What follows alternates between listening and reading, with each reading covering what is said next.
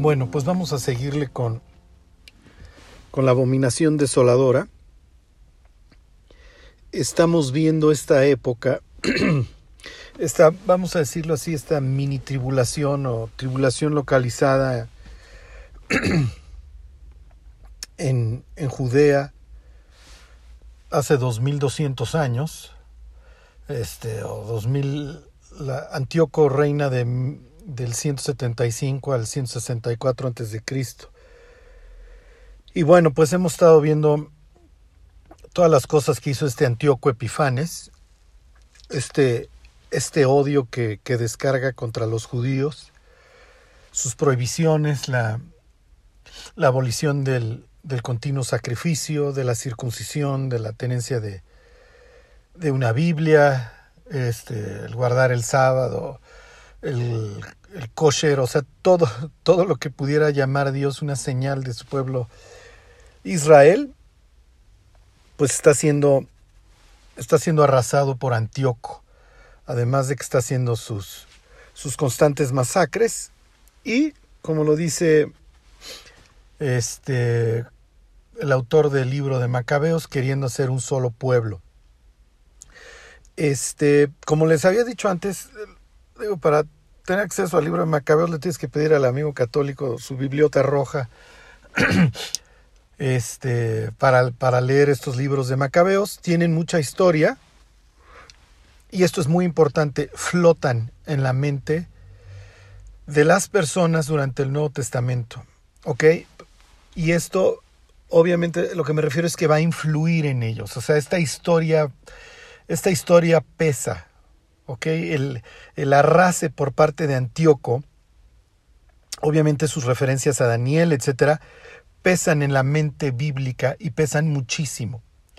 Y vamos a ver cómo Jesús hace uso de esto. Este, oye, Charlie, Jesús hubiera celebrado en Jerusalén el recuerdo de, de la dedicación del templo o de la rededicación del templo cuando lo purifican los macabeos. Sí, sí lo hubiera hecho y es lo que dice el Evangelio de Juan en el capítulo 10.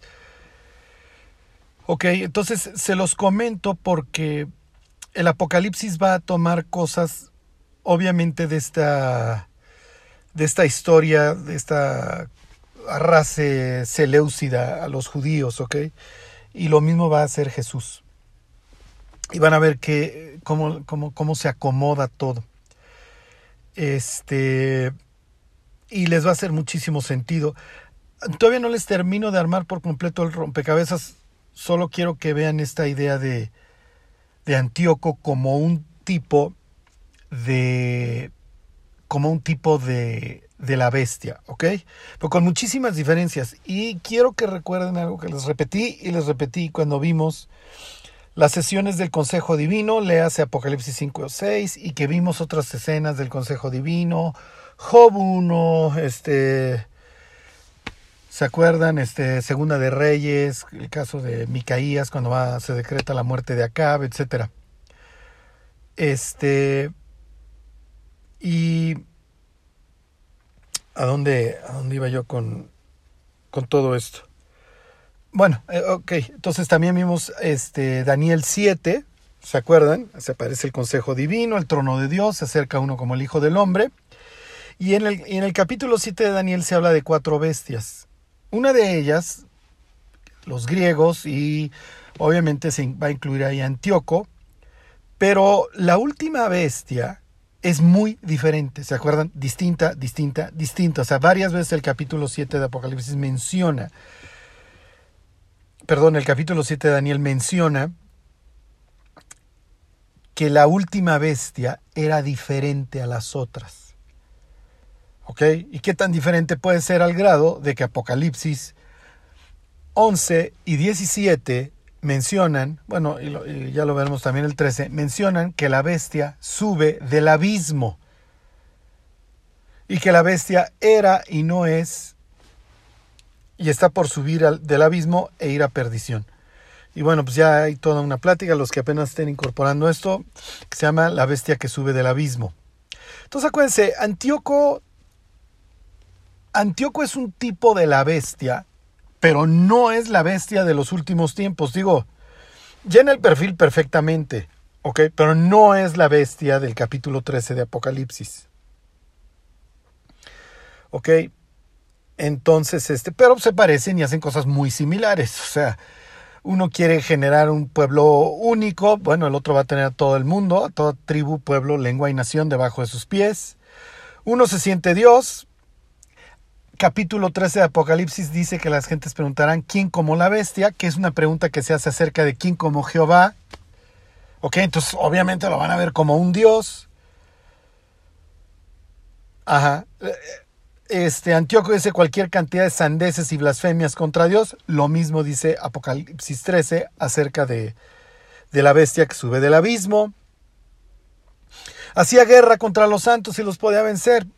Aquí, bueno, pues tenemos una masacre que hace contra el pueblo de Dios. Lo mismo va a hacer la bestia. Sí, entonces en ese sentido, obviamente tienen muchos puntos en donde se parecen. Y aquí les recuerdo algo el Apocalipsis presenta una explosión, ¿se acuerdan? de muchas, pero una explosión en el sentido de que no tienes juicios localizados, ahora los tienes en todo el mundo. No tienes eventos localizados como, ok, se hizo sangre el Nilo, no, ahora tienes a los mares, los ríos, ok. Entonces, este, no es que se cubrió una parte de Egipto de tinieblas, no, aquí tienes este, las tinieblas sobre todo el mundo. O sea, acuérdense, lo que, lo que narra Daniel y luego los libros de Macabeos acerca de esta mini tribulación está localizado. Lo que narra el Apocalipsis es una persecución mundial. ¿Ok? Bueno. Ok.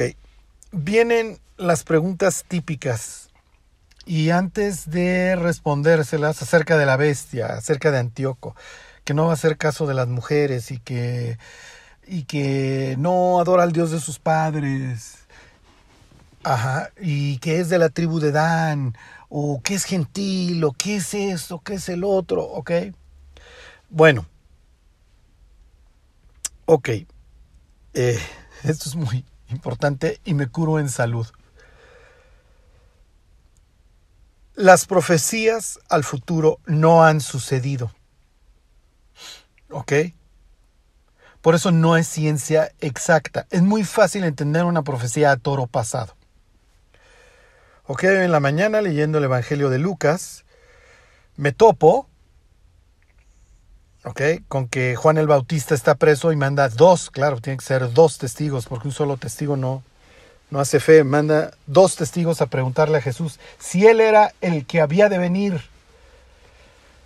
Ok, Zacarías 9 decía, aquí tu rey viene justo y salvador sentado sobre un pollino, hijo de asna. Por eso al Mesías le decían el que había de venir, por ese versículo que es 9.9 de Zacarías. Entonces le está preguntando Juan, oye, si eres tú o tenemos que esperar a otro. Ajá. entonces, oye Juan, pues qué onda, o sea, ¿no conoces las profecías? A ver tú, Nicodemo, ¿sabes la Biblia de memoria? ¿Por qué le tienes que ir a preguntar en la noche si es? Ajá, le cargamos la mano muchas veces a los, a los judíos de la época de Jesús.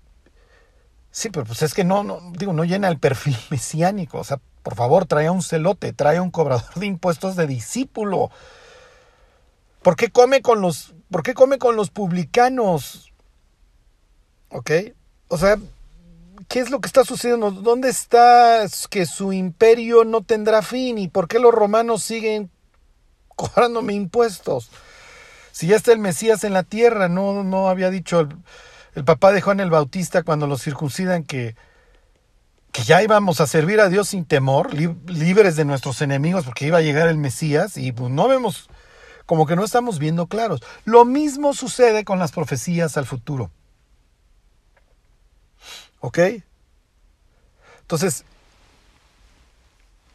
constantemente los creyentes le estamos buscando la interpretación. Les voy a leer los versículos estos que le damos cierta interpretación. Está bien, digo, no ha sucedido. Casi casi podemos hacer apuesta y luego pues ya pagamos a ver quién tenía razón. Bueno, la semana pasada, y, miren, esto lo, lo toco para que tengan este, este punto de vista, eh, ¿cómo les diré? Más claro. En el sentido, ok, y así lo vería Daniel, de que vivimos en un mundo en donde en donde participan seres celestiales todo el tiempo. ¿Ok? Y en donde tienes a un consejo divino sobre nosotros, en donde se están constantemente tomando decisiones que afectan a este mundo. Pero como somos ateos, pues preferimos que la bestia sea ahí un cuate pues, que lo, lo posee el diablo y se vuelve bien malandrín. Miren, en serio, dudo mucho que Lucifer le diera su autoridad y su trono a un parásito subangelical, porque así ve al ser humano. Y digo, personas como Hitler, Antíoco, los que ustedes quieran, son garbanzos de a libra. Pero en ningún instante Lucifer va a tener ningún respeto por un ser humano. No, no estamos a su nivel. ¿Ok? Bueno, Ahorita se los, se los explico. Bueno, nos, nos quedamos la semana pasada en el, en el 11.35 de Daniel. Y alguien preguntó ahí en el YouTube que si que iba a ser una persona y no me y no recuerdo si también preguntaba si es que si iba a ser de la tribu de Dan y alguien le puso que era una buena pregunta, y sí, sí es una buena pregunta, y, se los, y les voy a dar la respuesta. Ok, les voy a leer los versículos, ok, por los que decimos que es Tony Blair, que es Sarkozy, que es el que ustedes quieran, ok. Este, y, y, y por qué, y por qué no. Ok, estos versículos están hablando de Antíoco. Bueno, Aquí está, esto es muy importante. Dice 11.36, y el rey hará su voluntad, digo, nos queda claro, ¿ok? Y censor, y censor, y verbecerá y se engrandecerá sobre todo Dios, y contra el Dios de los dioses hablará maravillas. Ok, aquí le están contando a Daniel en el capítulo 11 que Antíoco no va a tener respeto por cual ningún Dios nos queda claro, eh, un tipo que se anuncia a sí mismo como Teos Epifanes, como Dios manifiesto, bueno, sí nos queda claro que es medio, sociópata, que es un megalómano. ¿Ok? Y luego dice del Dios de los dioses, y contra el Dios de los dioses hablará maravillas, lo mismo dice Apocalipsis 13. Entonces aquí se presenta Antíoco como un tipo de la bestia. ¿Ok? Obviamente desde un punto de vista judío, no solamente este desdeña a cualquier dios, del panteón que ustedes quieran, a Baal, a Apolo, etc. También desdeña al Dios de Israel, por eso el autor bíblico le pone, y, es más contra el Dios de los dioses, contra Jehová, ¿ok? Y prosperará hasta que sea consumada la ira, porque lo determinado se cumplirá. Ok, ya tiene los días contados y el autor bíblico está diciendo esto se puede tener ser soberbio contra quien se le pegue la gana al final pues, un simple mortal. Ok, dice, del Dios de sus padres no hará caso, ni del amor de las mujeres, ni respetará a Dios alguno, porque sobre todo se engrandecerá. Ok. Del Dios de sus padres no hará caso. Entonces Charlie y fíjense cómo somos rápidos para interpretar las cosas. Entonces Charlie es un judío apóstata. O sea, ¿qué tiene que ver Antíoco Epifanes con un judío que no ame al Dios de sus padres?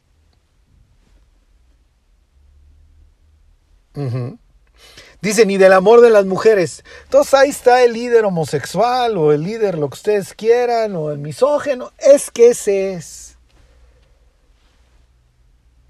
Ni respetará a Dios alguno porque sobre todo se engrandecerá y vuelve la triga al burro. ¿Ok? ¿Qué está, ¿En qué está haciendo énfasis estos dos versículos? Que le importa cualquier Dios un comino. Es lo único que está diciendo. ¿Ok? Se los voy a leer de la Reina Valera contemporánea. Es muy interesante. Se los leo desde el 36. El rey hará todo lo que quiera y tanta será su soberbia. Esto me ayudó porque ensorbecerá, ensorbecerá, no lo puedo pronunciar, no sé por qué hoy. Ok, el rey hará todo lo que quiera y tanta será su soberbia que se creerá más grande que cualquier dios. Hablará con insolencia contra el dios de los dioses y tendrá éxito mientras la ira de Dios no llegue a su límite, porque lo, lo, que ha sido determinado se cumplirá. Será tal su soberbia, versículo 37, que no mostrará ningún respeto por los dioses de sus padres. El dios de, el dios de Antíoco III, seguramente, porque es el dios en ese momento ya local, es Apolo. Y sucede, y eso nos queda claro porque lo dice el libro de Macabeos, que don Antíoco Epifanes no adora a Apolo en primer lugar, al que adora es a Zeus. Charlie, ¿dónde lo sacas? Porque pone una estatua de Zeus en el templo. Tan tan. Tan tan, tan tan, tan. ¿Ok? Se los vuelvo a leer. Será tal su soberbia que no mostrará ningún respeto por el Dios de sus padres, ni por los dioses de sus mujeres, ni por ningún otro Dios, porque se creerá mayor que todos ellos. Así está traducido el 37 en la Reina Valera contemporánea. Les voy a leer de la Biblia de las Américas el versículo 37. Espero que tengan la Reina Valera 60 en, frente a ustedes y hagan la comparación. No le importarán los dioses de sus padres ni el favorito de las mujeres. Tampoco le importará ningún otro dios porque él se ensalzará sobre todos ellos. ¡Oh! No importa el dios de sus padres ni el favorito de las mujeres. Ok, la, Biblia de las Américas es bastante interesante. Ahorita les digo a qué se refiere. Les voy a leer la Reina Valera actualizada, la de los bautistas. No hará caso del Dios de sus padres, ni del más apreciado por las mujeres. No hará caso de Dios alguno, porque se engrandecerá sobre todo. Les leo la nueva versión internacional. Este rey no, no, ese rey no tomará en cuenta a los dioses de sus antepasados, ni al Dios que adoran las mujeres. Ok, sucede que el dios amado por las mujeres, o el favorito de las mujeres, era Baco, era Dionisio. Y sucede que Dionisio y Apolo eran dioses contrarios. ¿Por qué? Porque Apolo es el dios del orden y de la ley. Y Baco es el dios de las orgías, del desenfreno.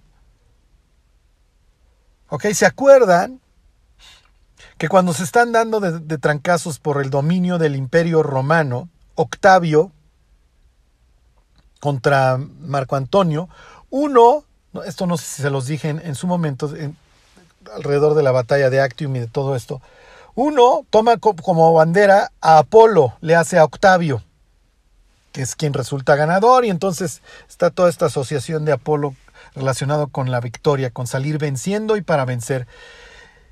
Y Antonio había tomado como su estandarte, pensando que esto le iba a traer muchos adeptos, a Dionisio, a Baco, ¿ok? ¿Qué es lo que está diciendo aquí Daniel en pocas palabras?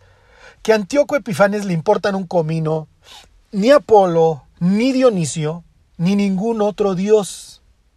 Eso es todo. ¿Ok?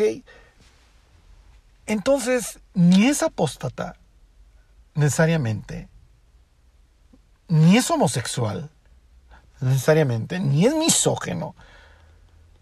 Esto es, esto es, pero a veces le queremos leer mucho. Y, y entonces decimos, es una apóstata de la tribu de Dan, porque Dan es una serpiente junto al camino. Ya lo dijo Jacob terminando este, el Génesis. Y además no está en la lista del capítulo 7 del Apocalipsis. Ya veremos por qué no aparece Dan. Y efectivamente Dan apesta a azufre. Dan acaba en Bazán. ¿Ok? Y esto les dejo de tarea que se lean el libro de jueces y van a ver por qué Dan no, vamos, no, para nada es una tribu de la que pudiera hablar bien la Biblia. ¿Ok? Este.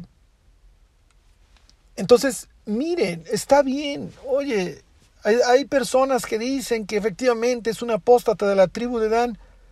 ¿Puede suceder? Sí, sí puede suceder que sea una apóstata de la tribu de Dan. Pero sería verle muchísimo a estos versículos. ¿Ok? Se los leo de, de la English Standard Version. He shall pay no attention to the gods of his fathers or to the one beloved by women. ¿Ok? ¿Por qué les tomo esta? Porque hasta donde entiendo, la English Standard Version siempre toma los últimos manuscritos. Este, los de Qumran. ¿Ok? En Qumran, en las vasijas, hasta donde entiendo, se encontraron todos los libros de la Biblia. No todos completos, pero todos los libros de la Biblia, excepto Esther. Son los más antiguos. Ajá.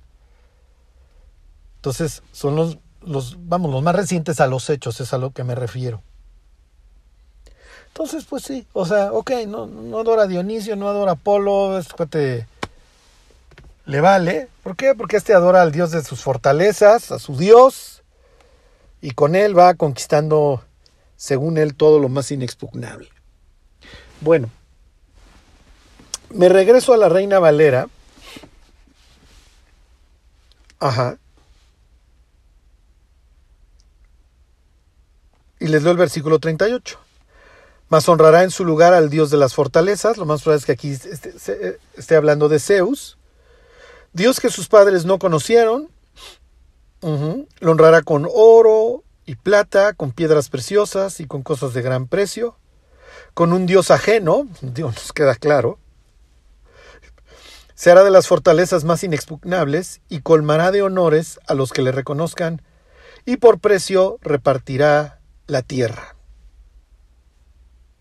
Tan tan. Ok. Lo que sigue, los versículos 40 en adelante. Miren, eso es. Aquí sí me declaro total y perfectamente incompetente.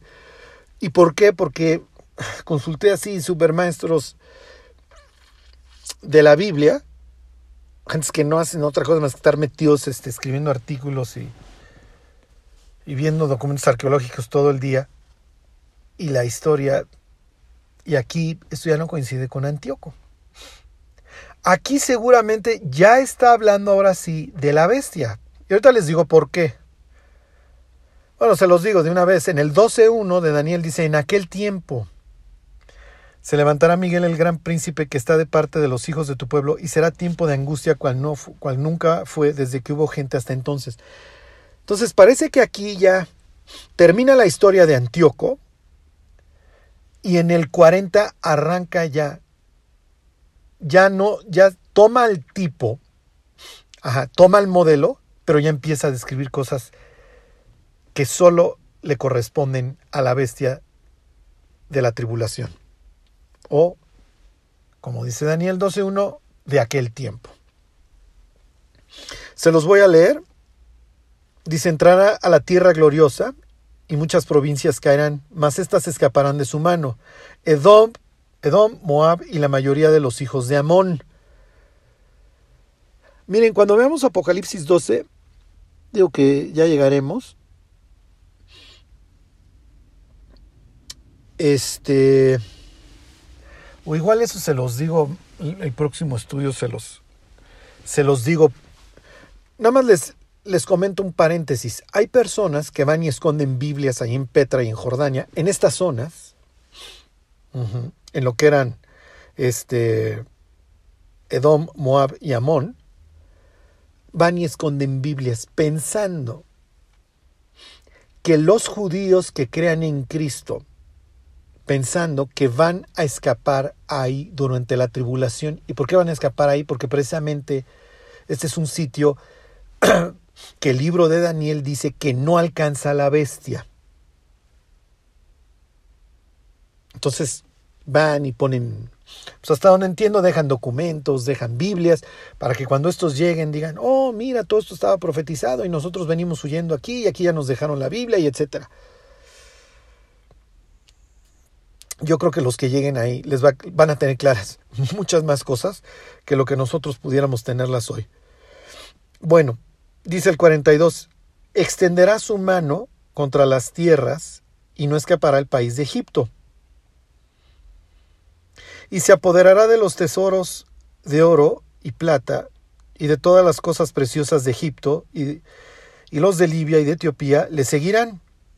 Pero noticias del oriente y del norte lo atemorizarán y saldrá con gran ira para destruir y matar a muchos. Ok, en su momento ya, ya lo veremos. No, no falta mucho cuando veamos ahora este, al jinete de la guerra. ¿Por qué hay guerra si tienes a la bestia? Porque no todos van a estar de acuerdo aún con la bestia. O sea, aún, la humanidad es tan conflictiva que aún, puede, aún se pelea con el diablo. O sea, el incrédulo aún con el diablo se pelea, para que me entiendan. ¿Ok? Este...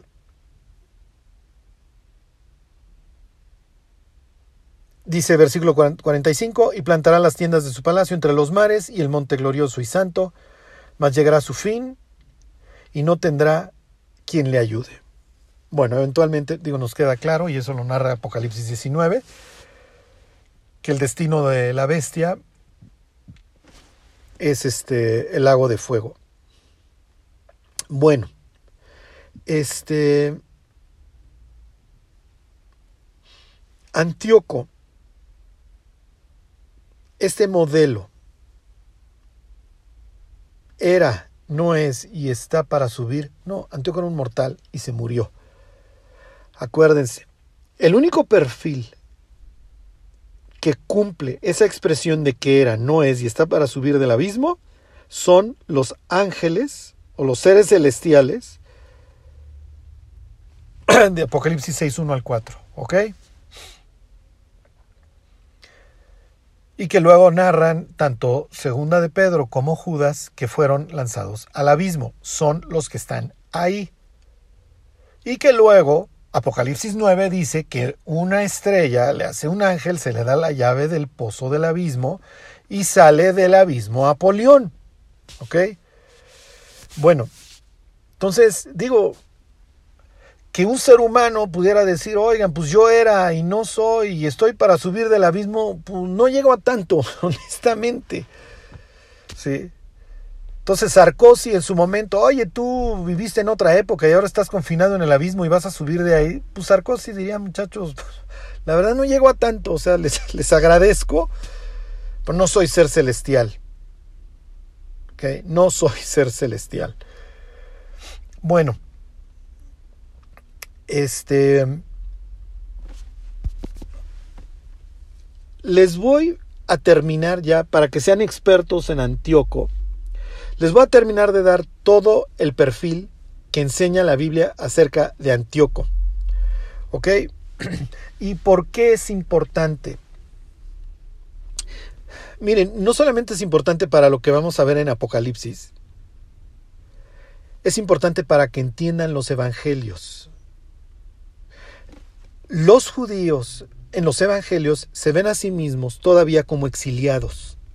Judas alucina a Jesús porque en su mente pesa la bota romana y pesan las humillaciones de años de los babilonios, de los persas, de los griegos y de los romanos. ¿Por qué no actúas, Jesús? ¿Por qué levantas muertos, calmas tormentas, repartes el pan? ¿Por qué no actúas? ¿Por qué no haces nada? Ajá. Cuando nosotros entendemos la tragedia de, de, lo que hizo Antíoco, nos queda claro por qué los fariseos odian a los pecadores. No están viendo lo que el pecado ha provocado. Cuando Jesús cuenta la parábola del Hijo Pródigo, tiene de un lado a los escribas y los fariseos y del otro lado a los pecadores y publicanos. En la mente de los fariseos, en cuya mente están todos los días la conquista, las insignias de los conquistadores, porque tengo que tener águilas romanas y antes, ¿por qué nos maltrató así Antíoco? En su mente está, como nosotros prevaricamos, como nosotros somos pecadores, Dios nos ha castigado y nos ha entregado a las naciones. ¿Qué espera Nicodemo de Mateo, del, del apóstol Mateo? ¿No ves que por tu culpa, por tus pecados, nos está yendo como nos está yendo? Entonces piensen en esas dos tribunas ahí que se aborrecen, que se odian. Y los fariseos, hasta cierto punto con razones, ¿no se han dado cuenta de lo que sucedió a causa de nuestros pecados? ¿No recuerdan a un, a un rey Ezequías, a un rey Josías, que pudieron librar el juicio por su buen comportamiento y ahora ustedes se dedican a contaminarse, a pudrirse? ¿Por qué odian los fariseos a los saduceos? Porque los saduceos aman el mundo griego. ¿No se dan cuenta lo que nos hicieron los griegos? ¿No se dan cuenta que mataron a mujeres y les colgaron a sus hijos circuncidados? Y cuando eventualmente los macabeos liberen el templo y quiten la estatua de Zeus y lo purifiquen, Van a hacer todo un festejo con palmas. ¿Y cómo reciben a Jesús, al Mesías, con las palmas? Porque ya nos vas a quitar la bota. ¿Y cómo festejan en Apocalipsis 7 los vencedores de la tribulación? Mm, ¿Y qué fiesta celebran? Oh, ¿y qué fiesta dice que vamos a celebrar todos los años cuando regrese el Mesías? Oh, todo, e, toda esta historia permea el Nuevo Testamento. Cuando Nicodemo va en la noche y le pregunta a Jesús si, si es él, es lo que le está preguntando. ¿eh? Entonces, ¿por qué no nos liberas? ¿Por qué no traes la paz mesiánica? ¿Por qué tardas? Ahora que, que estamos viviendo épocas difíciles, es lo que está flotando en la mente de muchos cristianos. ¿Por qué no viene ya Cristo por nosotros? Porque estamos viendo cómo las nubes van cubriendo cada vez más el horizonte. Y esto se empieza a tornar un mundo completo que se empieza a tornar en Antioquía. Y en donde los seres humanos empiezan a ver mal unos a otros.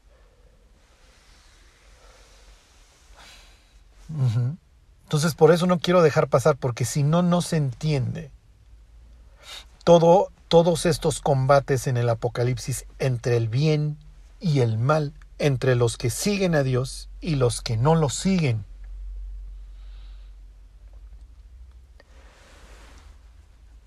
Y les hago un paréntesis, cuando se abre el quinto sello, ahorita que estamos, bueno, espero que se acuerdan que estamos viendo a la bestia porque se, se abrió el primer sello y salió la bestia. Cuando se abre el quinto sello, Juan ve bajo el altar las almas de los que han sido muertos. Ahí tienen la masacre. Y están demandando venganza por su sangre. Una reminiscencia más a don Antíoco. Bueno, entonces, si me hacen el favor, y me lo iba a brincar y ya decirles tema visto, pero si ya vamos a ver a don Antíoco, pues ya vamos a terminar de verlo. Vamos, váyanse a, a Daniel 8. Me voy a ir muy rápido aquí ya para que lo tengan completo. Mi, mi, mi, mi, este, mi complejo de profesor no me permite brincarme el capítulo 8 de Daniel. La, la, próxima va a estar mejor, ¿eh? Porque ya nos vamos a regresar a los versículos de Apocalipsis. Vamos a ver Mateo 24. Les voy a armar parte del rompecabezas y ya les van a caer muchos veintes. ¿Ok? Pero por lo menos la siguiente vez que lean los evangelios ya van a entender mucho mejor que es un celote. ¿Ok? Que, wow, pues es que si así veían a los macabeos, pues cómo no iba a haber celotes.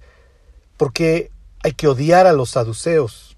Bueno, no digo, ¿por qué odiaban los fariseos a los saduceos? Ah, van a entender el libro de Hechos cuando Pablo se da cuenta que están divididos entre saduceos y fariseos. ¿Cuál es la mentalidad de un helenista, de un saduceo? porque eran tan repugnantes los saduceos. Bueno, pues ya les queda claro. Les va a quedar claro aquí.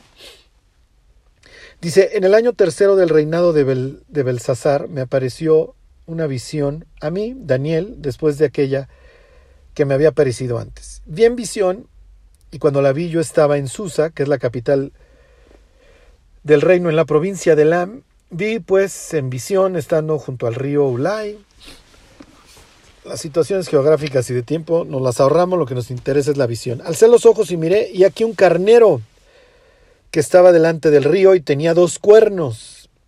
Y aunque los dos cuernos eran altos, uno era más alto que el otro, y el más alto creció después. Nadie se me afane, se los voy a ir diciendo rápidamente. Este animal representa al imperio medo-persa, ¿ok? Y el cuerno más alto son los persas.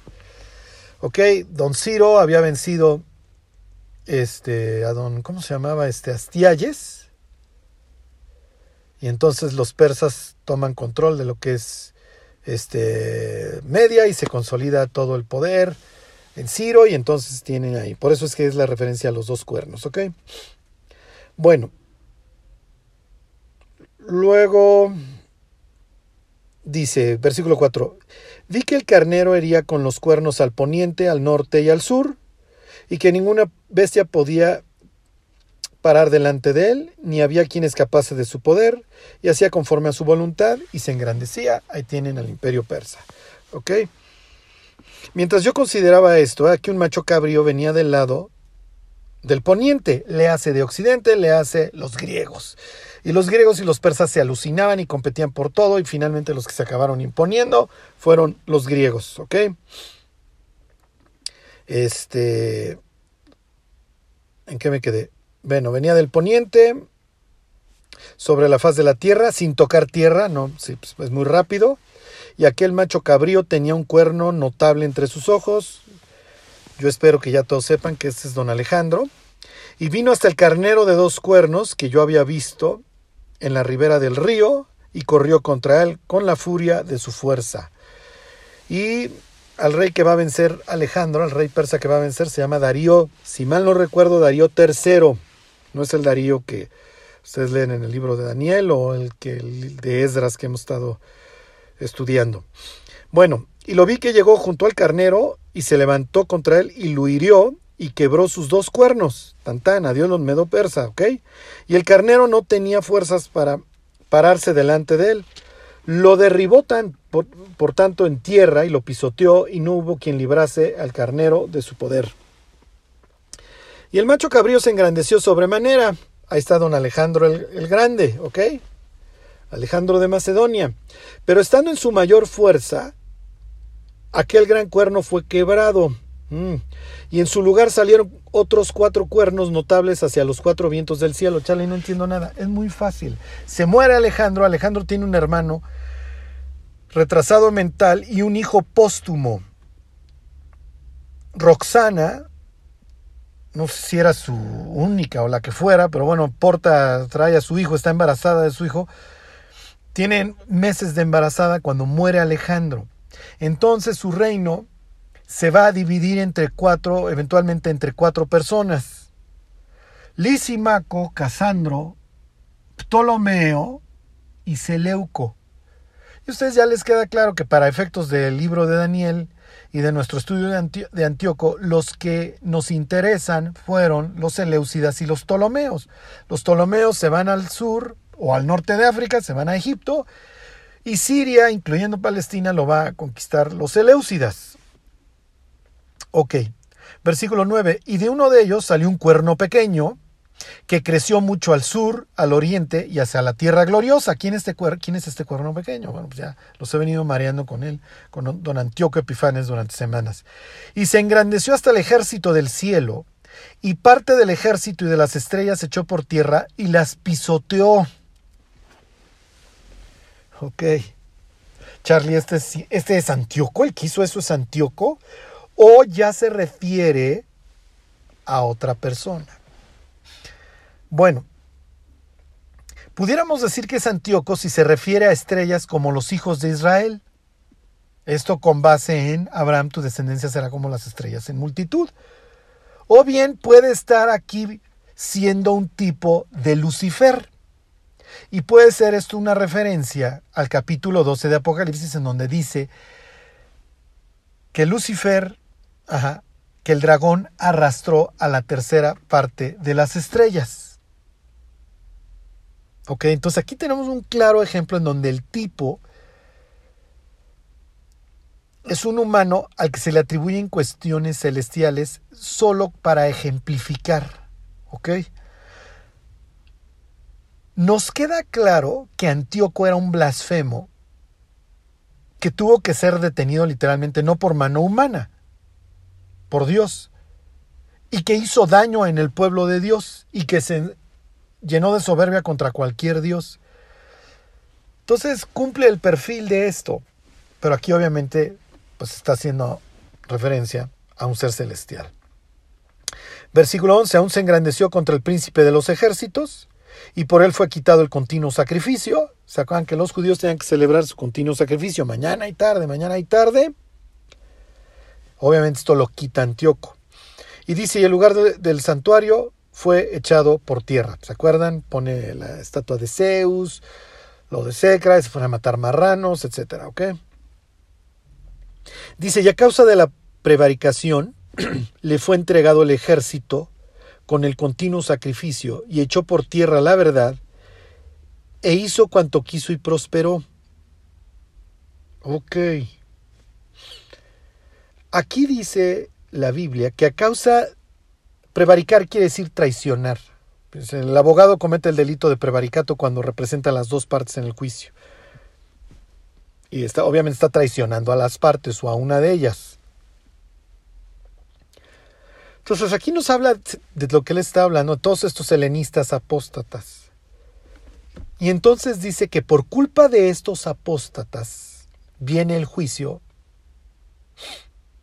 traducido en la libertad que Dios le da de acción a Antíoco. Y entonces se le entrega el ejército. Ok. Entonces aquí a Israel se le, se le considera el ejército. Entonces, en el versículo 10 es muy probable que dice que se engrandeció hasta el ejército del cielo, refiriéndose a los judíos. Porque más abajo habla de que por, por, por la apostasía, por la prevaricación, se le, le, fue entregado el ejército, le hace a los judíos. ¿Ok? E hizo cuanto quiso y prosperó y echó por tierra la verdad. Ok, versículo 13.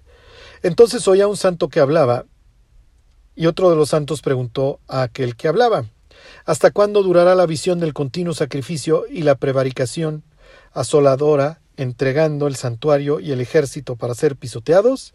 Y él dijo, hasta dos mil trescientas tardes y mañanas, luego el santuario será purificado.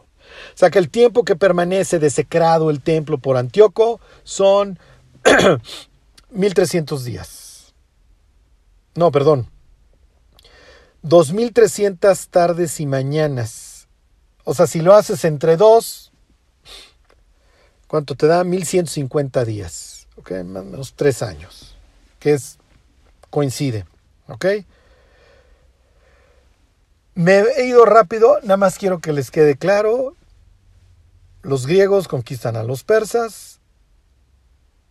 Todo lo que conquista Alejandro se va a repartir entre cuatro.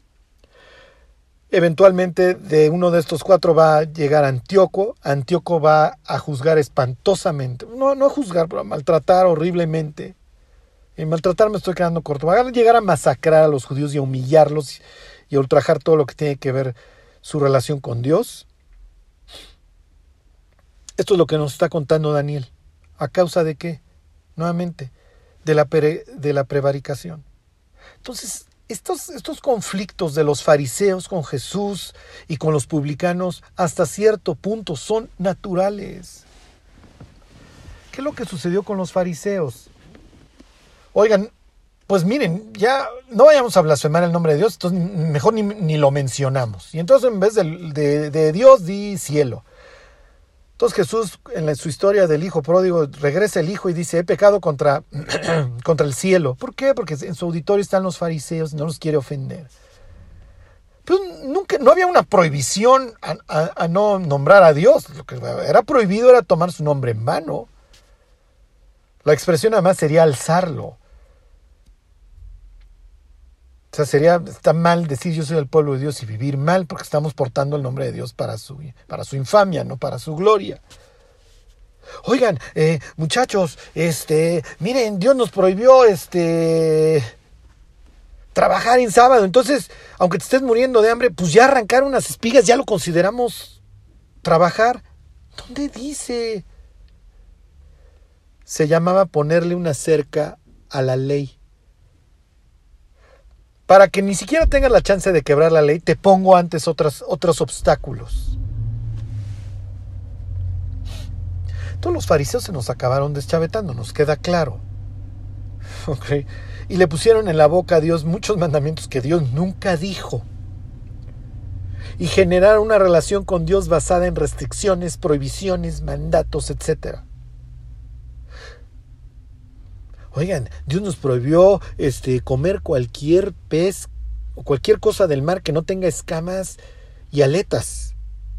Pero si un día pescas, no, no, mira, para que no vayas a comer nada que no sea kosher, lávate las manos hasta los codos, no sea el diablo. No, o sea, no, lo tienes que hacer.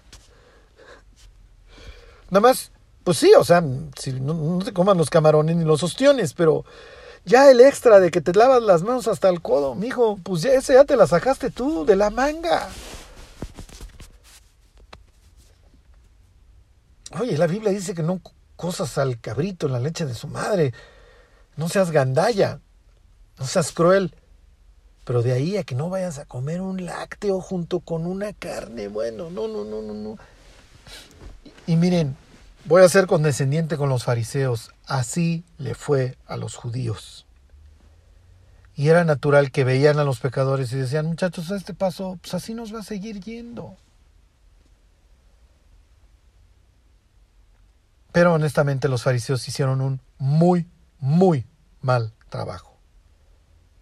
Porque lejos de presentar a un Dios atractivo, real y amoroso, presentaron un código de prohibiciones y restricciones. Bueno, hoy ya entienden de dónde vienen, de dónde viene todo esto, ¿ok? Imagínense a un fariseo con el libro de Daniel en la mano, leyendo el 8.12, y a causa de la prevaricación le fue entregado el ejército junto con el continuo sacrificio, y echó por tierra la verdad e hizo cuanto quiso y prosperó. Ya ven, ya ven cómo vivimos súper mal a causa de los apóstatas y de los pecadores, de los traidores, por eso hacen con nosotros lo que quieren y por eso ya Octavio ya nos está mandando empadronar para que nos caigamos bien con los impuestos y somos exiliados en nuestra propia tierra. Pero si todos nos portáramos bien, entonces ya vendría el Mesías y ya no tendríamos que ser juzgados. Ya ven, pero como todo mundo se anda portando súper mal, pues así nos está yendo.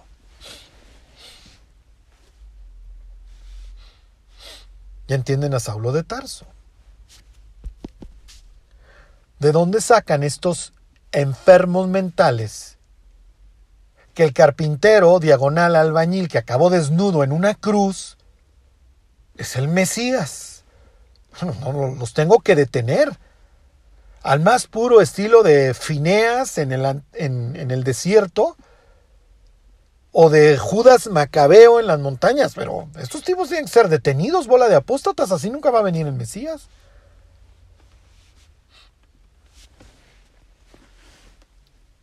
Bueno, les cuento esto porque es increíble la Biblia cuando cobra vida en su contexto. Ok, nos quedamos en el 17. Vino luego cerca de donde yo estaba, le hace el ángel Gabriel, y con su venida me asombré y me postré sobre mi rostro, pero él me dijo, entiende, hijo de hombre, porque la visión es para el tiempo del fin. Mientras hablaba conmigo, caí dormido en tierra sobre mi rostro, misma escena de Juan en Patmos, y él me tocó y me hizo estar en pie y dijo, aquí yo te enseñaré lo que ha de venir.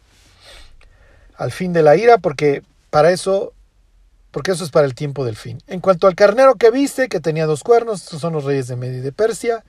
El macho cabrío es el rey de Grecia y el cuerno grande que tenía entre sus ojos es el rey primero. Y en cuanto al cuerno que fue quebrado y sucedieron cuatro en su lugar, significa que cuatro reinos se levantarán de esa nación, aunque no con la fuerza de él. Sí, ni Lisimaco, Casandro, Seleuco y Ptolomeo tendrán la misma fuerza que tuvo Alejandro en su momento. Y al fin del reinado de estos, cuando los transgresores lleguen al colmo, pues, pues cuando ya los helenistas ya no sepan cómo salir encuerados a las calles y poner un gimnasio, lo que ustedes quieran, se levantará un rey altivo de rostro y entendido en enigmas, le hace don Antíoco, y su poder se fortalecerá, mas no con fuerza propia. Podía tener auxilio de seres celestiales caídos Antíoco, por supuesto. Por supuesto.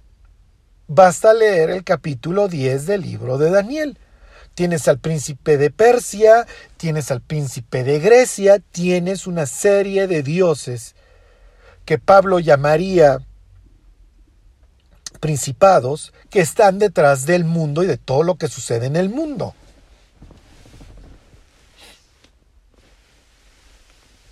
¿Ok? Dice, y causará grandes ruinas y prosperará y hará arbitrariamente y destruirá a los fuertes y al pueblo de los santos. Con su sagacidad hará prosperar el engaño en su mano y en su corazón se engrandecerá y sin aviso destruirá a muchos y se levantará contra el príncipe de los príncipes, pero será quebrantado, aunque no por mano humana. Nos queda claro que se levanta contra Dios, igual que la bestia. Ok, ya vamos a terminar. Charlie hoy estuvo mucha información. Sí, pero ya van a entender muchas cosas. Con eso ya entienden segunda de Tesalonicenses 2, por qué se sienta en el templo de Dios haciéndose pasar por Dios y se levanta contra todo lo que es Dios o es objeto de culto. Porque Antíoco se levanta contra el príncipe de los príncipes y es un modelo del hijo de perdición, de la bestia.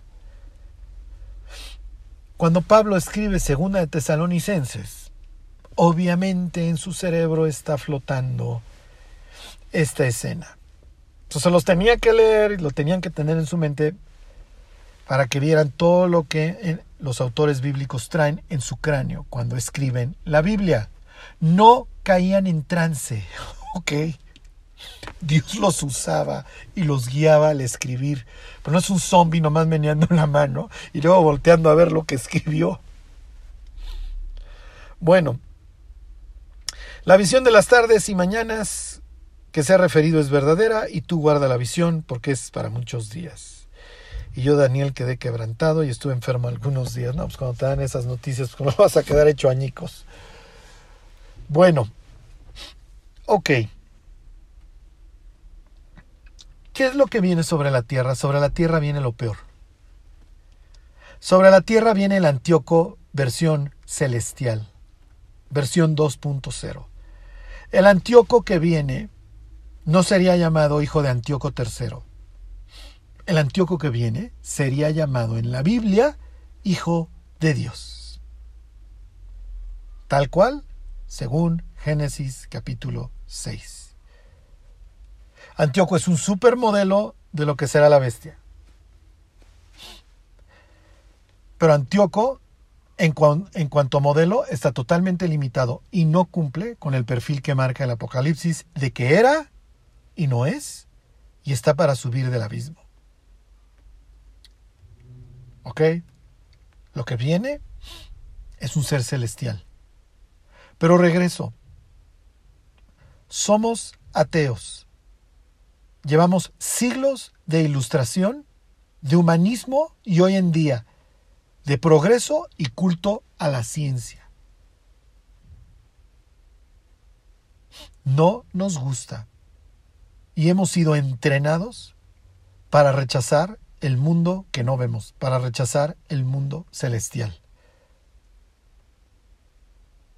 Preferimos ver en la bestia a un ser humano, poseído si ustedes quieren, pero un ser humano al fin y al cabo. Para nada a un ser celestial. Esta idea de que seres celestiales caminaron sobre la tierra y se metieron con mujeres y tuvieron hijos y bla, bla, bla, y luego te los encuentras en el libro de números y en, en, el libro de, Josué durante la conquista, y luego te encuentras a Daniel hiriendo a uno en la frente, como era la guerra que había profetizado Génesis 3.15,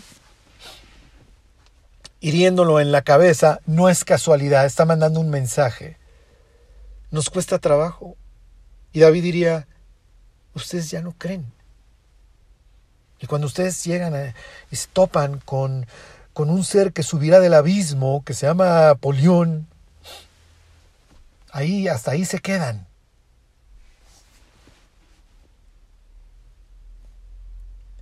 Pero rechazar todo un mundo celestial es seguir la corriente de las élites y de todo lo que nos quieren sembrar a través de los medios. Y como dijera John Lennon, imagínate que no hay cielo. Mejor, ¿no? Imagínate que no hay abismo, imagínate que no hay seres celestiales, imagínate que no hay príncipes, potestades, gobernadores de las tinieblas, imagínate que no hay príncipe de Persia ni de Grecia en capítulo 10 de Daniel. Imagínate que este, este mundo está arruinado nada más por mano humana. No, no, no, no hemos tenido una super ayuda. ¿Y qué tanto de la historia ha sido modificada y borrada? No tenemos la más mínima y remota idea. Pero bueno, el apocalipsis acaba con el cielo abriéndose. Chijo. ¿Cómo nos cuesta trabajo creer en lo celestial? en la eternidad. Pero bueno, como dijera Pablo, echa mano de la vida eterna a la cual asimismo fuiste llamado. Porque tenemos en derredor una nube de testigos y nos hemos acercado sí, a las almas de los justos perfeccionadas, como dice este Hebreos 12, nada más con eso termino. O sea, hay, hay gran cantidad de seres que ya no están en este mundo viéndonos, ¿eh? Dice Hebreos 12, 18, porque no os habéis acercado al monte que se podía palpar y que ardía en fuego, a la oscuridad, a las tinieblas y a la tempestad, al sonido de la trompeta y a la voz que hablaba, la cual los que la oyeron rogaron que no se les hablase más. ¿A, qué nos hemos acercado? dice versículo 22. ¿Os habéis acercado al monte de Sión, a la ciudad del Dios vivo? Jerusalén, la celestial. Hay otra, y nos están viendo a la compañía de muchos millares de ángeles, a la congregación de los primogénitos que están inscritos en los cielos, a Dios el juez de todos, a los espíritus de los justos, hechos perfectos. Tenemos en derredor gran nube de testigos. Los ángeles nos están viendo y las potestades, dice la carta de los Efesios, aprenden a través de la iglesia. Vamos a darles un buen testimonio. Que Dios los bendiga.